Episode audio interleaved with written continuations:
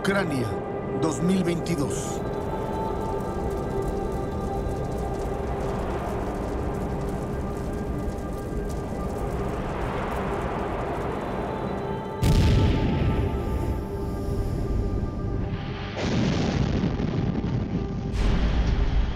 Invadida por Rusia, encabezada por el mismo gobernante autoritario desde que inició este siglo. мною принято решение о проведении специальной военной операции.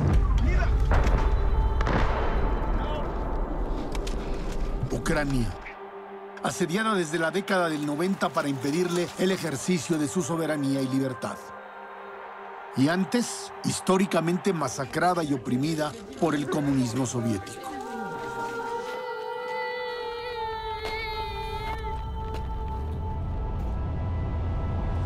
El comunismo, basado en la lucha de clases, el colectivismo, la supresión del individuo y la propiedad común de los medios de producción que terminaron agrupados en un Estado totalitario y tirano.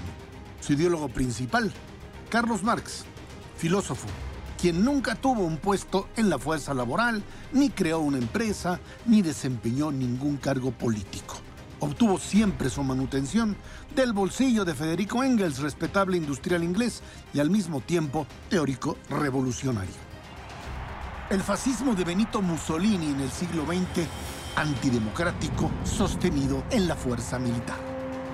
El régimen nazi en Alemania que asesinó a millones en nombre de la supremacía de la raza aria. Todos los autoritarismos siempre han ocasionado muerte y represión. Las libertades han sido las primeras en desaparecer. En realidad de eso se trató el experimento. Es decir, la burocracia estatal se apropió de los medios de producción, subordinó la libertad de la población y a partir de ahí impuso ¿no? un régimen autoritario que eh, anuló la libertad. Hay una creciente insatisfacción de la población mundial en relación a los regímenes que han regido. Sean de chile de dulce y de manteca o de manteca, hay una sensación de insatisfacción. Sin libertad nos volvemos hormigas o abejas. Otra cosa, sin libertad no hay humanidad.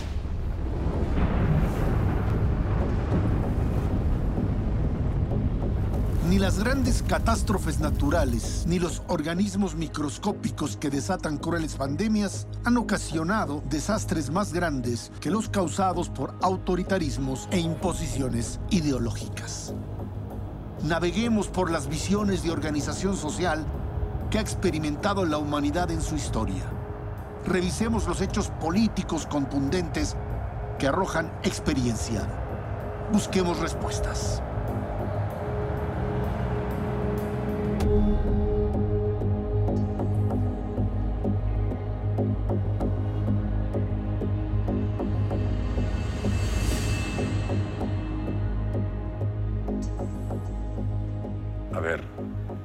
Sistemas democráticos o totalitarios, pero finalmente también terminan demostrando eh, una suerte de inoperancia o de incapacidad para resolver los problemas de la gente. Yo diría, es correcto, pero la democracia no resuelve por sí mismo los problemas, pero ayuda a encontrar fórmulas de solución a esos problemas. Lo que siempre tiene que estar presente es que tanta sociedad como sea posible y solo tanto Estado como sea necesario. Tiene que haber igualdad en las oportunidades, pero no tiene que haber una intromisión de tal manera de los gobiernos o los estados que anule las libertades. Eso no está bien. Estamos en un momento en la historia de la humanidad y de la civilización en el que sí creo que debemos cuestionarnos si existen modelos, cuando en el fondo no están bajando. La combinación más eficaz y exitosa hasta ahora, demostrada en las naciones más prósperas sobre la faz de la Tierra, democracia representativa y libre mercado. El liberalismo, las ideas de la libertad, las ideas que defienden los grandes pilares de ese Estado de Derecho, la seguridad jurídica, el libre comercio, la defensa por todas y cada una de las libertades individuales y civiles de los seres humanos, eh, que conforma esa gran columna vertebral que es el liberalismo, esas ideas nos han dado los mejores resultados y los tenemos a la vista. ¿Qué sucede cuando los gobernantes aniquilan la democracia? Distorsionan el mercado y corrompen el equilibrio llegan los radicalismos. Cuba 2021.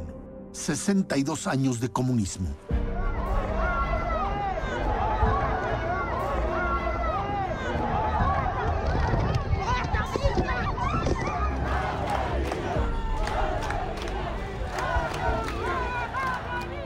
Las manifestaciones más numerosas desde la revolución castrista el hashtag SOS Cuba, el gobierno de la isla y su aparato de represión y supresión de libertades. Cada vez más incapaz de detener el tiempo.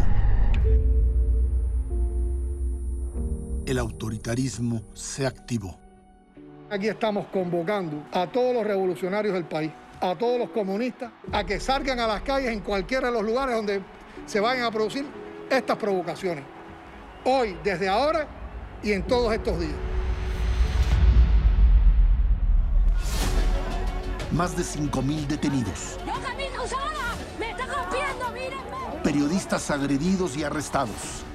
Todas estas presiones que estamos eh, sufriendo nosotros es porque el periodismo independiente en Cuba se ha convertido en esa piedra en el zapato de la dictadura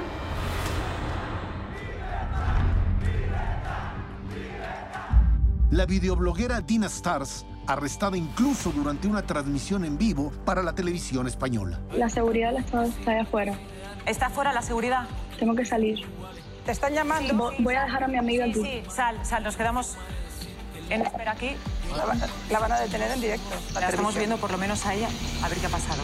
¿En vivo? En vivo, ah, que ah, había entendido mal, perdón. Que están... Hago, hago, yo hago responsable al gobierno de cualquier cosa que me pueda pasar.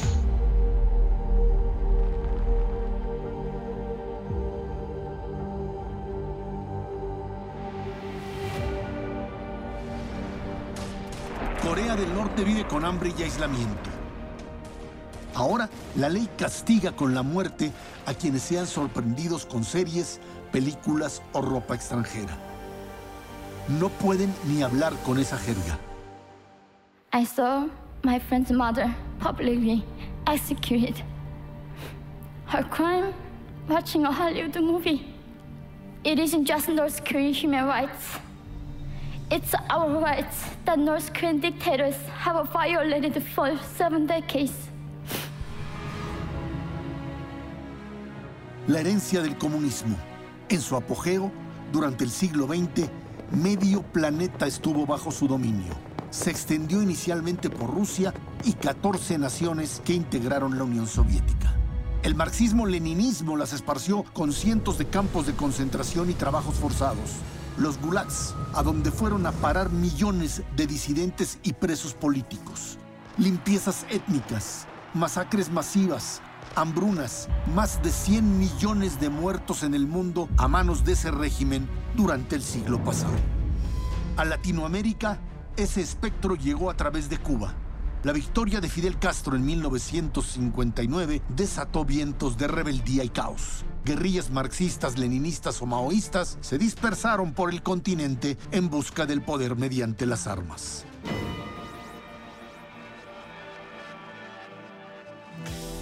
A México había llegado el disidente más peligroso para Joseph Stalin. León Trotsky vivió cobijado por los muralistas y artistas plásticos mexicanos afines al comunismo, hasta que murió asesinado por un agente enviado por el régimen soviético. El comunismo en el país se diseminó justamente por medio de las artes y la cultura. El primer secretario de Educación Pública, José Vasconcelos, impulsó el muralismo de Diego Rivera, José Clemente Orozco, David Alfaro Siqueiros y otros artistas de la época con sus temáticas abiertamente comunistas que plasmaron en múltiples edificios y espacios públicos. El adoctrinamiento se dio mediante grupos que lo diseminaron en las universidades públicas, asusando la rebeldía juvenil hasta articular células activistas y guerrilleras.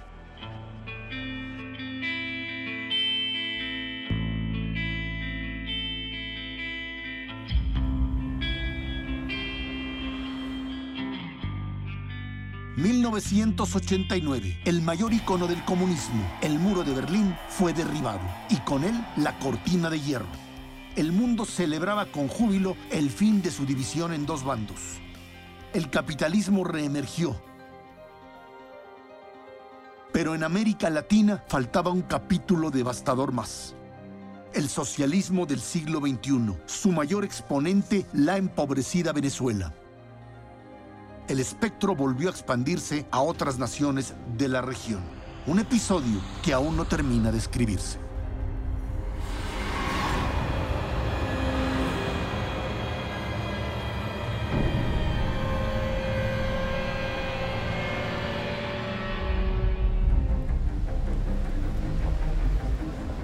La naturaleza humana es ser libre. Los derechos humanos sustentan la dignidad, condición indispensable para el desarrollo integral de toda persona. Ser iguales ante la ley, respeto por la identidad, acceso a oportunidades. La libertad es condición indispensable para la creatividad, la innovación y con ellas el bienestar y el progreso. Las sociedades con mayor capacidad innovadora son las que tienen mayores ganancias de productividad y las que se pueden pagar el desarrollo. Lo que tenemos enfrente es el fin de una época. Y es una época que no tiene vuelta. Frente a eso, yo no alcanzo a ver modelos o paradigmas que puedan resolver el problema central. ¿Cuál es la respuesta? ¿Existe un sistema que entienda cabalmente la naturaleza del ser humano? Entre los sistemas políticos que tuvieron su auge en el siglo XX, hubo uno que fue parte de la división del mundo en dos bandos. Terminó cayendo por su propio peso, pero más de tres décadas después ocasiona apasionamientos y desacuerdos. El comunismo. El comunismo nunca ha sido compatible con la idea de libertad y mucho menos esos casos que, se citan de la Unión Soviética y de, y de China y bueno, todas estas otras manifestaciones que se dieron en otros muchos países. El comunismo como doctrina política se ha planteado la libertad. Se puede ser libre si las personas, los ciudadanos, no dependen de la necesidad. El planteamiento central del comunismo y su precursor inmediato, el socialismo, es repartir la riqueza, que no haya ricos y pobres. Libertad contra igualdad. Se llegó a pensar que esa doctrina de la mayor libertad para los más conduce tarde o temprano a que algunos de ellos tienen una condición privilegiada y en un marco de libertad pues acaban acumulando más en demérito de los otros. Por contra, si se establece que el principio o el valor más importante es la necesidad, y entonces darle a cada uno en función de su necesidad, eso implica que habrá que tener limitaciones a la libertad. ¿Es entonces la obsesión por la igualdad una virtud o un defecto del comunismo? Más aún, ¿es realmente la igualdad la respuesta a la pobreza? La doctrina comunista se basa en la eliminación de las clases sociales.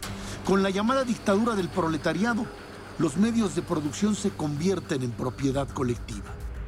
El ideólogo más importante, Carlos Marx, sus obras fundamentales El Capital, el Manifiesto Comunista y la crítica del programa de Gotha.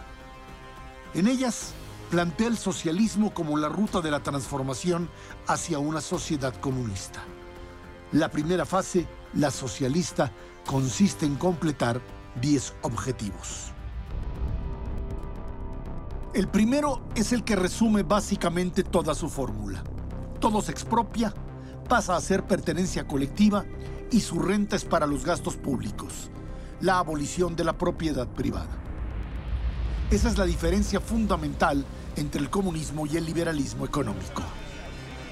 Simplemente mirar a nuestro alrededor y ver las grandes comodidades que tenemos hoy en día son gracias a personas eh, que pudieron pensar en sociedades libres, en sociedades abiertas, con capitalismo, con libre mercado, con derechos de propiedad, eh, con todo eso que eh, el marxismo detesta y contra todo eso que este, el marxismo siempre busca aniquilar. Para lograr la propiedad colectiva de todo, los siguientes pasos del manifiesto comunista establecen la ruta. Fuerte impuesto progresivo, es decir, que quien tenga más pague un porcentaje mucho mayor por la riqueza que genera. Abolición del derecho de herencia. Esos bienes pasan al dominio colectivo. Confiscación de la fortuna de los emigrados y rebeldes. Sin guardar el propio individuo las eh, herramientas básicas para hacer su proyecto de vida, para hacer valer su, su, proyecto hacia adelante, bueno, va a ser muy difícil precisamente tener cuotas mínimas de libertad. Y precisamente la propiedad privada es la que da los elementos básicos para que el individuo pueda desarrollarse hacia el futuro centralización del crédito en el Estado por medio de un banco nacional con capital del Estado y régimen de monopolio, nacionalización de los transportes, multiplicación de las fábricas nacionales y de los medios de producción, roturación y mejora de terrenos con arreglo a un plan colectivo. La distorsión de que comunismo equivale a no mercado llevó a cosas grotescas. En Cuba, pues era imposible que alguien vendiera eh, ¿qué voy decir? Patatas o, en fin, todo era el Estado. Y eso provoca un estrangulamiento económico. Proclamación del deber general de trabajar, creación de ejércitos industriales, principalmente en el campo. Articulación de las explotaciones agrícolas e industriales. Tendencia a ir borrando gradualmente las diferencias entre el campo y la ciudad. Educación pública y gratuita de todos los niños. Prohibición del trabajo infantil en las fábricas bajo su forma actual. Régimen combinado de la educación con la producción material. Es decir, no impedía realmente la explotación de menores en aquella mitad del siglo XIX en que la esclavitud en Europa era común, sino que agregaba una educación basada en el adoctrinamiento. El comunismo realmente va a ser exitoso con la hegemonía cultural en la academia, cuando mentalmente tengamos toda una estructura que desprecie el comercio, que repudie al empresario, donde tener intereses personales y autoestima sea lo más mezquino que pueda existir y donde cumplamos con un rol de víctima y victimario, donde existe un pueblo oprimido y una élite opresora que puede venir de afuera o puede venir de adentro, entonces el comunismo se va a poder asentar. Según la idea marxista, tan pronto como en el transcurso del tiempo hayan desaparecido las diferencias de clase y toda la producción esté concentrada en manos de la sociedad, el Estado perderá todo carácter político. La razón que arguye es que el poder político no es, en rigor, más que el poder organizado de una clase para la opresión de la otra. Así completados los 10 pasos quedarían abolidas tres cosas la propiedad privada, el Estado y el dinero. Marx pensaba, eh, Marx y Engels, porque ambos redactan el, manifiesto comunista, que el Estado eh, desaparecería, pero no necesariamente todas sus funciones. La parte del Estado que ellos consideran que sí desaparece o que debería desaparecer es la que tiene que ver con la coerción. Esto es, la sociedad se, se autogobierna porque no está sujeta a la necesidad si el fin del comunismo era que la sociedad se autogobernara y el de su opuesto, el capitalismo, es el libre mercado, ¿cuál es la diferencia? La más elemental. El comunismo anula al individuo. Obliga a las personas a renunciar a buena parte de su identidad. No pueden tener un patrimonio porque todo es propiedad colectiva por supuesto, aniquila y busca atentar contra la individualidad, contra el individuo. ¿Por qué? Porque busca colectivizar, porque le gusta el colectivo, le gusta la masa, le gusta la uniformización, le gusta que em, desaparezca lo que hace distinto al ser humano y busca transformarlo en ese famoso hombre nuevo marxista. El manifiesto comunista va todavía más allá plantea hasta la abolición de la familia bajo el argumento de que únicamente los burgueses tienen una en el pleno sentido de la palabra. Pero sin duda la promesa es muy atractiva, sobre todo para las poblaciones insatisfechas, ¿no? De repente aparece ese señor y dice, pues él sí nos ofrece que nos va a dar todo lo que no tenemos, pues entonces vamos con él. Hay una ingenuidad, sí, ¿no? Hay una falta de reflexión de no estaremos volviendo otra vez a un sueño utópico que va a acabar igual. Pues sí, pero pues ese es el eterno retorno de la civilización. ¿no? Es difícil dejar de repetir. Anulada la independencia financiera que cada ser humano podría conseguir con el fruto de su trabajo, también se elimina el libre mercado. Y con él el bienestar que propician la competencia y la innovación. Lograda la sociedad comunista, la hipótesis del marxismo es que el hombre renuncie voluntariamente a su propia individualidad en aras del bien colectivo. Las mentes creadoras aceptarían vivir igual que la mano de obra. Los trabajadores más capaces tendrían los mismos beneficios que los menos hábiles. El nivel de preparación y estudio no tendría nada que ver con la pretensión de una vida mejor, porque accederían a ser proletarios. Desaparecida la propiedad privada, el Estado y el dinero, todo sería armonía. Lo que Marx no explica es cómo aceptarían millones de personas vivir de esa manera voluntariamente.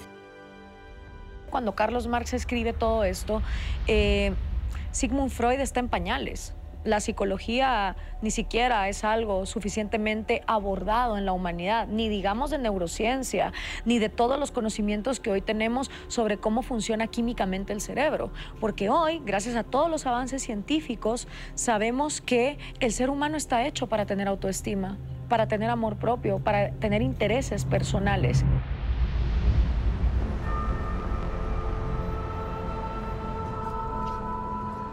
¿Ha logrado algún país llegar a la fase del comunismo? No. Ninguno de los que han experimentado la ruta socialista ha llegado al punto de la extinción del Estado. Por el contrario, este se ha hecho tan grande y totalitario como tirano. ¿Cómo logró esa tiranía el poder que alcanzó? ¿Qué había fallado? El nacionalsocialismo fue un saldo terrible en detrimento de la libertad individual puntualmente de lo que dices, no existe el individuo, existe el régimen nacional socialista. En el caso del socialismo soviético, igual, no existe el individuo. De hecho, decía Stalin que el rostro del padre y la madre de todos los que viven en esos territorios debe ser el Partido Comunista o el más abultado, que es el comunismo chino, con unos números impresionantes. Entonces ahí los regímenes se vuelven completamente aplastantes de la libertad del individuo. El saldo es sumamente negativo. Los eh, extremismos y los sistemas totalitarios no vienen a resolver el problema este que tú empezaste a plantear de libertad, igualdad. Porque los eh, sistemas eh, totalitarios lo que hacen es sacrificar la libertad en aras de una pretendida igualdad que nunca termina por llegar. Cuando se habla de, estas, eh, de esos extremos, viene la discusión con respecto a si el mercado es finalmente el espacio y esta libertad como tal que te permite eh, regular o te permite eh, abrir las oportunidades, desarrollarlas. Y si la presencia del Estado es una presencia que estorba. Diría yo, es una, es una postura milenaria, postmilenaria, el tema de la igualdad y la libertad. Esto, a mi juicio, sigue siendo un tema medular en el mundo. Hasta dónde se garantizan estas igualdades y hasta dónde la democracia funciona en esa lógica. Los sistemas políticos son los que hacen posible las demás posibilidades de responder al tema de libertades y responder al tema de desigualdades, por ejemplo. Y eso es ante lo que estamos.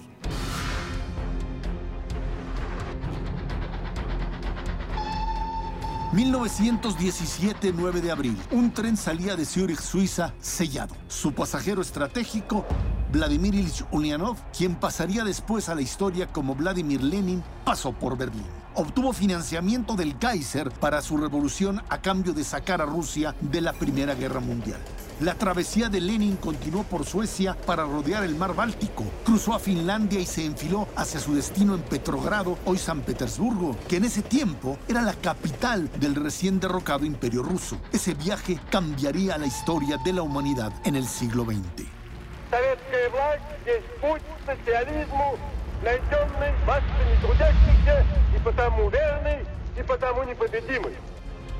En cuanto logró hacerse del poder, ese régimen de mano dura abrazó los principios del comunismo de Carlos Marx, a los que agregó sus propias aportaciones, el marxismo-leninismo. En su texto El Estado y la Revolución dejó claro su desprecio por la democracia. Decidir una vez cada cierto número de años qué miembros de la clase dominante han de oprimir y aplastar al pueblo en el Parlamento, he aquí la verdadera esencia del parlamentarismo burgués.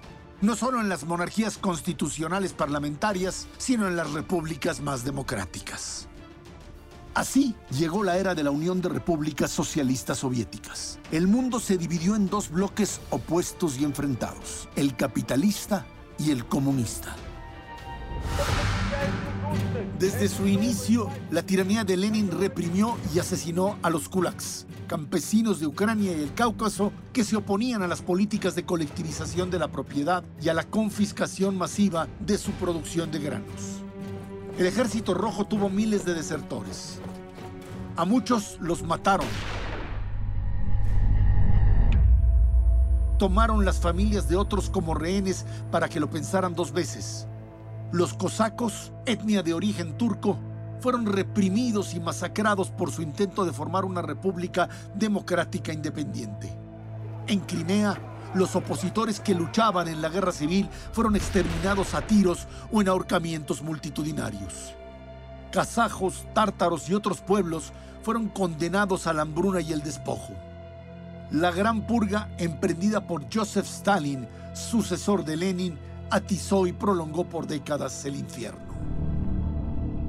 No nos olvidemos además eh, de lo que fue el famoso Holodomor, ¿no? el eh, genocidio de Stalin en Ucrania, donde prácticamente mató de hambre a más de 7 millones de individuos, ¿no? y así lo han hecho históricamente. Eso fue prácticamente la historia del comunismo eh, en la Unión Soviética, violencia, hambre, restricciones y una eliminación total y absoluta de la libertad. Distribuidos por toda la Unión Soviética 476 centros de reclusión y trabajos forzados, los gulags, destino de cualquiera que mostrara algún desacuerdo con el comunismo. En un cálculo moderado, por ahí habrían pasado unos 14 millones de personas, al menos un millón de ellas muertas por el maltrato y la explotación, otro millón más simplemente de hambre. ¿Cómo puede establecerse un régimen así? Más allá de las repúblicas soviéticas, el comunismo se extendió como una pandemia. El maoísmo chino fue la interpretación tropicalizada de los 10 puntos del manifiesto comunista por parte de Mao Zedong, que costó la vida de decenas de millones de chinos. Marx pensaba en el siglo XIX que los países más desarrollados eran los que transitarían al comunismo. Esa expectativa se frustró, no ocurrió. Y entonces el comunismo donde surge es en países capitalistas pero atrasados. Es eh, Rusia, China o después eh, Cuba. China y la Unión Soviética han sido las naciones con más muertos por causa de esa ideología. El libro negro del comunismo, publicado en 1997 por la Harvard University Press en Francia, es un compendio realizado por profesores universitarios e investigadores europeos sobre los horrores que ocasionó la adopción de esa doctrina en diversas naciones. Su cálculo mesurado, unos 100 millones de muertos. Faltan países, faltan muchas vidas humanas.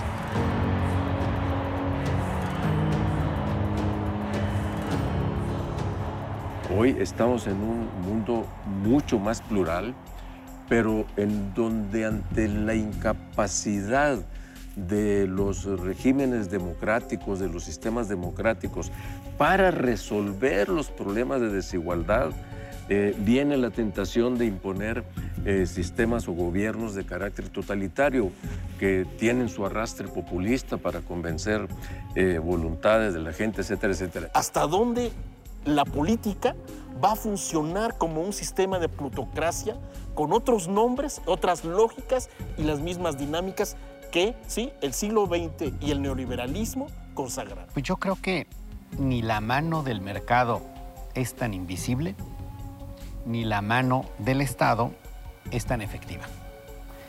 Coincidiendo con Jesús, la pretendida igualdad de los gobiernos desbordados, totalitarios, nunca llega, nunca llega. Vamos a dialogar con la oposición pitiyanqui, pro-yanqui. Claro que vamos a dialogar con el diablo. ¿Pueden las inconformidades, divisiones y los discursos de odio actuales llevar de nuevo a la humanidad a extremos históricos? No conozco a nadie que esté pidiendo la vuelta del comunismo stalinista o leninista. Los comunistas rusos. Casi su, su regreso sería tan irrealista como suponer que el feudalismo viene de vuelta. Hay bloques históricos que se cierran. Y, y entonces en esa, en esa lógica diría, no veo condiciones materiales para citar a Marx de nuevo. Conozco a muchos grupúsculos de izquierda, eh, trotskistas, comunistas, comunistas marxistas, leninistas. Salvo esos pequeños grupos, son muy testimoniales, yo creo que nadie seriamente piensa en el romanticismo comunista como tal. Tras la Revolución Rusa de 1917, la fascinación se extendió rápidamente. A México llegó casi de inmediato. El Partido Comunista de México fue financiado y creado por Venustiano Carranza.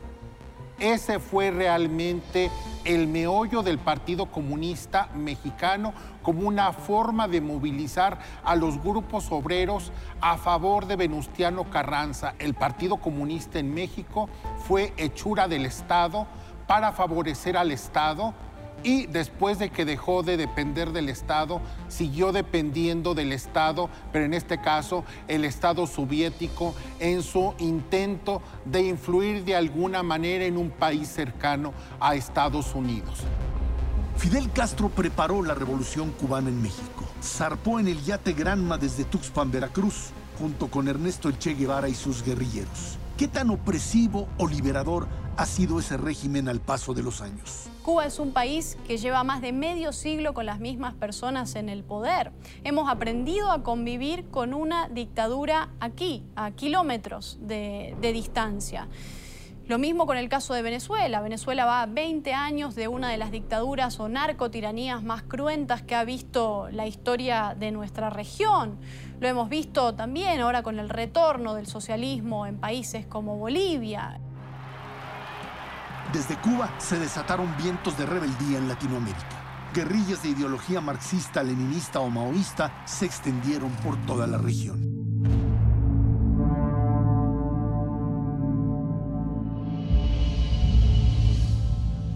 ...1965, 23 de septiembre. Trece normalistas campesinos y militantes comunistas, influenciados por el asalto al cuartel Moncada en la Cuba de 1953, buscaron hacer lo mismo con el cuartel Madera en las faldas de la Sierra de Chihuahua. Intento fallido y fatídico, pero se le conocería como la acción guerrillera precursora de muchas en las décadas siguientes. De ahí tomó su nombre posteriormente la Liga Comunista 23 de septiembre. Sus integrantes secuestraron empresarios y diplomáticos, asaltaron bancos y otros negocios, asesinaron y se confrontaron continuamente con las fuerzas de seguridad. En el sur, la Sierra de Guerrero presenció la formación de las guerrillas de Lucio Cabañas y Genaro Vázquez, que operaron de 1967 hasta 1974. En ese contexto, el movimiento estudiantil de 1968 y el llamado halconazo del 10 de junio de 1971. Desde el inicio de los años 80, el grueso de los comunistas mexicanos cambiaron las armas por la lucha partidista. Fueron ganando terreno gradualmente en las urnas electorales, en un régimen político que no era del todo opuesto ideológicamente. Allá, en su momento, cuando estaban negadas todas las libertades políticas, eh, eh, finales de los 60, principios de los 70, optamos, como muchos jóvenes, por la guerrilla con las armas en la mano, pasamos por la cárcel y después nos fuimos dando cuenta que ese no era el camino, que tenía que darse en un México que ya había entrado a la modernidad allá en los años 70, entrarse por otras vías a buscar precisamente que hubiera cambios políticos de fondo. Como en otras naciones que no lo adoptaron, eso no impidió que el gobierno mexicano de entonces tomara usos y los ajustara a su circunstancia. Retomando el ideal de tierra y libertad de la Revolución Mexicana, durante su sexenio, el general Lázaro Cárdenas hizo un reparto masivo de 18 millones de hectáreas. Esa política tuvo grandes similitudes con la que impuso el régimen socialista de la Unión Soviética. Yo quiero pensar que a veces se, se identifica cardenismo con lo que yo llamaría la posición avanzada de la Revolución Mexicana, la posición que tiende realmente a actualizar desde luego procedimientos y metas y que busca eh, el desarrollo de una sociedad democrática fundamentada en la, en la igualdad. Pudo eh, el gobierno, el Estado mexicano en su momento, allá desde Lázaro Cárdenas hasta todavía hace unos 30 años, eh, tomar decisiones como una especie de un país aislado de todo lo demás, pero se viene todo el esquema de la globalización económica, que no fue solo económica, sino de todo tipo, que revolucionó las técnicas eh, eh, de la información y de la comunicación, etcétera, todo lo que hoy estamos viviendo, eh, y que te plantea también, por lo tanto, nuevos, nuevos problemas. En las décadas de esa política agraria, el sector rural estuvo atrapado en una pobreza cada vez más lacerante. En muchos casos, apenas lograron producir alimentos para su limitado autoconsumo. En 1992, una nueva reforma al artículo 27 de la Constitución puso fin al reparto agrario. Yo recuerdo que el secretario de la Reforma Agraria, Víctor Cervera Pacheco, me visitó en una ocasión y me dijo, presidente, aquí hay una resolución presidencial de entregar tierras. Dije, bueno, si ya está firmada y publicada, hazlo. Sí, me dijo, nada más que es cinco metros dentro del mar. Ya no había posibilidad de repartir una y otra vez. El general Lázaro Cárdenas siempre dejó clara su simpatía por el socialismo y su ejecución a la mexicana. En el sentido de que lo que la escuela socialista persigue es identificar a los alumnos con las aspiraciones del proletariado, fortalecer los vínculos de solidaridad y crear para México de esa manera, dentro de un firme, de una firme unidad económica y cultural. Solo dos días después de su toma de posesión como presidente de México, el diario oficial publicaba una reforma al artículo tercero constitucional. La educación que imparte el Estado será socialista. Lázaro Cárdenas estableció una estructura corporativa del poder con cuatro sectores. Obrero, campesino, popular y militar, que entonces era muy poderoso políticamente. Al paso de los años, Incluso ya como revolucionario institucional, su partido se mantuvo como prácticamente único, aglutinador de los sectores sociales, al estilo de las prácticas totalitarias de los países comunistas y socialistas. Se trata de un caso evidente y claro que obliga al gobierno a aplicar la ley de expropiación en vigor, no solo para someter a las empresas petroleras a la obediencia. Cárdenas expropió la industria petrolera y la convirtió en símbolo de soberanía nacional. Por décadas significó un gran porcentaje de los ingresos para el presupuesto del gobierno. Para ello, estuvo sujeta a impuestos exorbitantes que la exprimieron hasta la inviabilidad. También se convirtió en el centro de escándalos políticos, desvíos y saqueos multimillonarios de sus directivos y líderes sindicales. El general también estatizó el sistema ferroviario que al paso de las décadas llegó al punto de la quiebra hasta su privatización hacia el final del siglo XX. En 1960, Adolfo López Mateos concluyó la nacionalización de la industria eléctrica. En 1982, tras la crisis que desató un sexenio de dispendio, José López Portillo hizo lo propio con la banca. expedido en consecuencia dos decretos. Uno, que nacionaliza los bancos privados del país. En los años siguientes, más estatismo. El 70% de la industria siderúrgica, las líneas aéreas, la única empresa telefónica de entonces, los telégrafos, la comunicación vía satélite. Todas empresas improductivas y quebradas hasta su desaparición o privatización. El Estado llegó a ser el propietario de 1.155 negocios. ¿Cómo es posible que el Estado tuviera hoteles, eh, fábricas de bicicletas, de telas y hasta cabarets? Mientras no había agua potable en las colonias populares, las calles no estaban pavimentadas y las escuelas estaban desatendidas. 1989, 9 de noviembre, Berlín. El muro que mantuvo dividida a Alemania por 28 años caía ante los ojos y el beneplácito del planeta.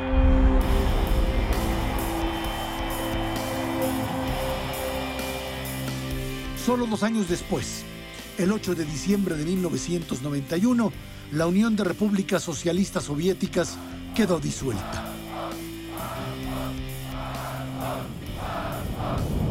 United States recognizes and welcomes the emergence of a free, independent, and democratic Russia. El comunismo como potencia mundial se desplomó.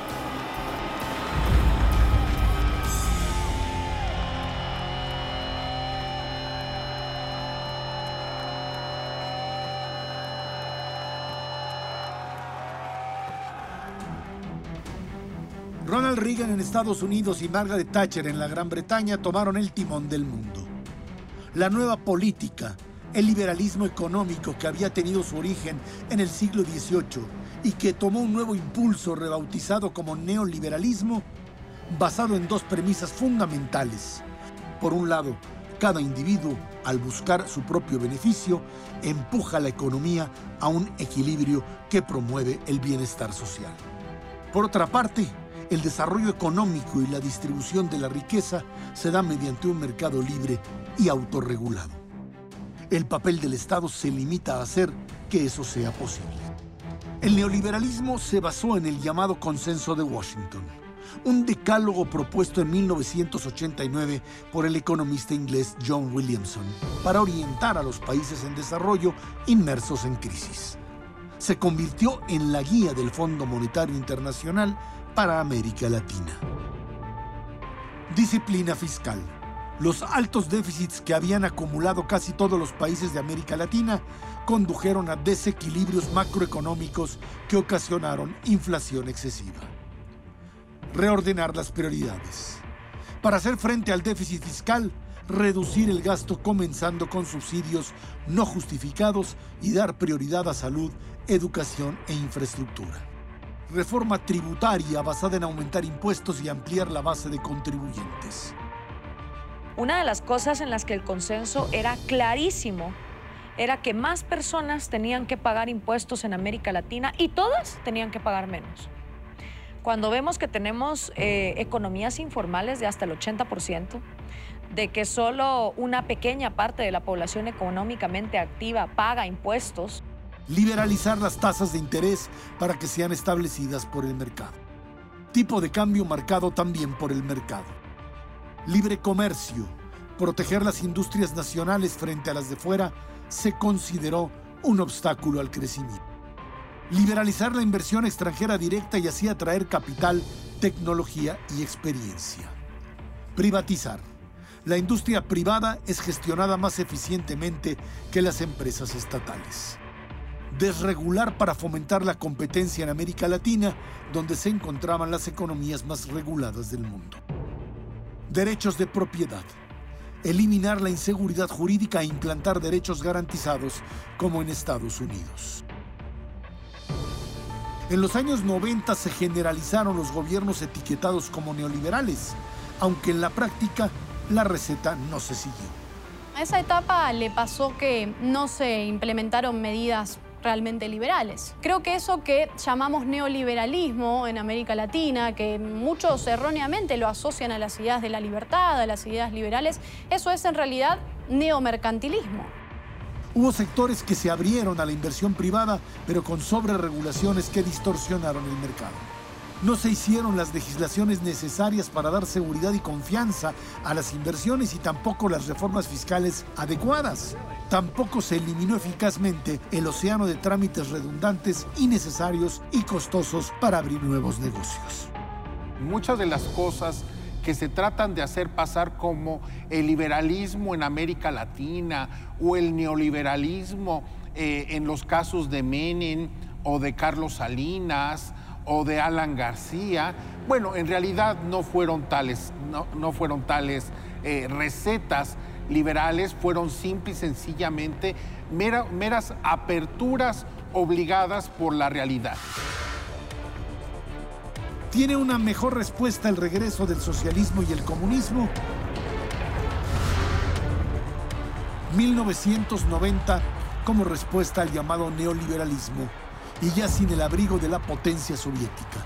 Los partidos de izquierda latinoamericanos se reunieron en Brasil. Una vez que cae el muro de Berlín y cae la Unión Soviética, Fidel Castro se queda sin el subsidio soviético y entiende que tiene que hacer algo para eh, empezar a mm, conseguir una vez más ese eh, sustento económico que lo iba a poder seguir manteniendo vivos. Entonces, en ese momento, Fidel Castro eh, decide reunirse con Lula da Silva, a quien recibe, de hecho, tiempo atrás en su en su despacho y fundan el famoso Foro de Sao Paulo en los años 90 y unos años después aparece el gran caballo de batalla de Fidel Castro, que es Hugo Chávez, en Venezuela, y ese famoso socialismo del siglo XXI que va a aparecer como una ola de, partidos políticos y, de populismos de corte socialista que van a volver a, retomar eh, el poder de la región latinoamericana. En el momento de su fundación, el único miembro del Foro de Sao Paulo que ejercía el poder en su país era el Partido Comunista de Cuba. Dos décadas después, la mayoría de los países latinoamericanos ya estaban gobernados por algún integrante de ese bloque que impulsó el llamado socialismo del siglo XXI.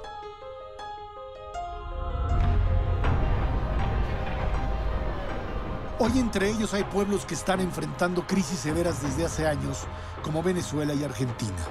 Producto de medidas populistas que inhibieron la inversión, hicieron crecer el déficit presupuestal exorbitantemente, desataron la inflación y llevaron a sus economías al borde del abismo. Todos igual de subordinados a papá gobierno, que es el que te va a dar a través de tarjetitas de racionalización una dádiva para que sobrevivas. Y hay de aquel que mueva la cabecita, ¿eh? Ah, porque entonces te retiro tu tarjetita. O sea, eso no puede ser. Pues vamos a derrotar al imperio más poderoso de la Tierra, ¡Por La herramienta más eficaz que utilizó el socialismo del siglo XXI para llegar al poder, el populismo. El populismo alienta esta ilusión, ¿no? Vamos a darle todos gusto para satisfacer las grandes frustraciones que todos tenemos. Pero a muy corto plazo, la capacidad que esta promesa está teniendo de satisfacer se trunca. Y entonces ahí la, la sociedad se vuelve a dividir entre aquellos que piensan que el populismo es un falso engaño de tipo comunista, de tipo comunista. El populismo actual basa su argumento en una idea principal y la idea principal es politizar el resentimiento. No, no, no es el líder que se coloca solamente como Dios y entrega bienes. No, es el líder que asume que la politización del resentimiento puede atraerle suficiente poder como para gobernar. La competencia política y electoral latinoamericana entonces se enfrascó en una batalla de populismos. El populista le gusta quebrarte las piernas, darte un par de muletas y decirte que si no fuera por el populista, vos no podrías caminar. Creo que la base acá para entender cuál tiene que ser el futuro de América Latina es empezar a copiar o imitar a los países que fueron prósperos.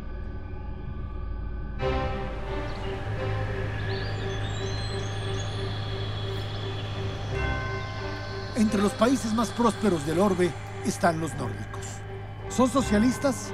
El planeta entero los toma como una referencia por la calidad y cobertura de sus sistemas educativos y de salud, además de los servicios públicos de alta calidad.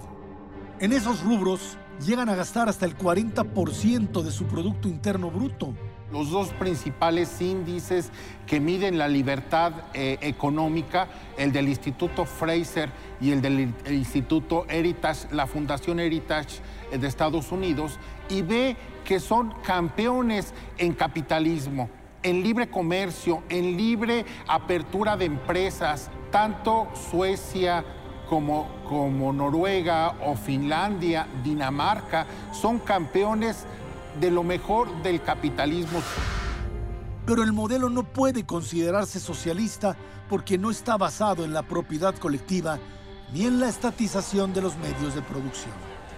La redistribución de la riqueza y su sólido estado de bienestar se basa en una presión fiscal alta.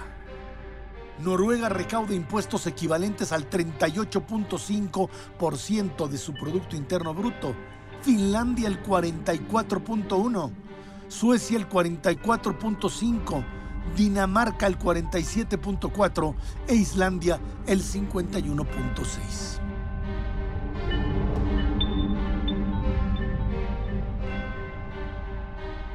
Lo que yo le llamaría el encuentro entre el liberalismo como tal, las secas, y lo que sería lo que otros identificamos como la socialdemocracia, el carácter de un Estado regulador, de un Estado que no frene el papel de la inversión privada, que no frene tampoco el despliegue de las, de las potencialidades de la libertad individual, pero que al mismo tiempo no se imponga. Esta idea que plantea Jesús pues puede ser muy bien, pero muy, muy racional, pero en términos populares, lo que, lo que atrae a sectores populares es esta necesidad de soluciones rápidas e inmediatas. Yo creo que justo la historia ha puesto las cosas en su lugar eh, y a los líderes de masas ¿no? los consagra y a su vez los, ¿no?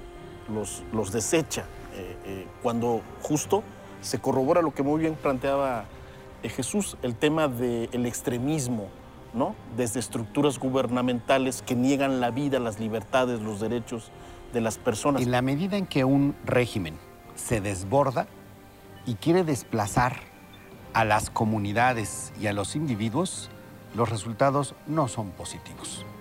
Porque vienen los redentores tropicales, populistas, tragicómicos, pues que empiezan a querer imponer lo que se les dé la gana porque se les da la gana.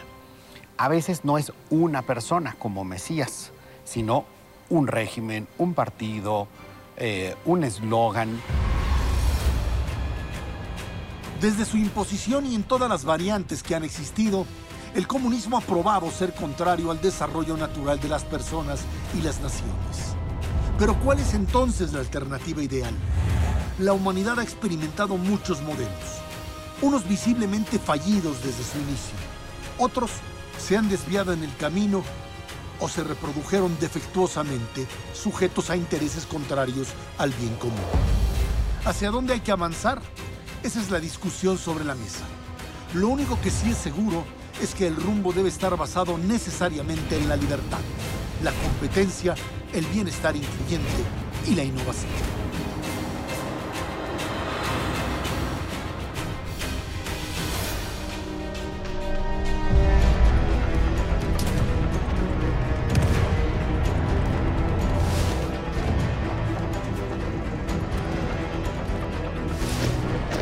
Касается Советского Союза, то его интересы вообще неотделимы от дела мира во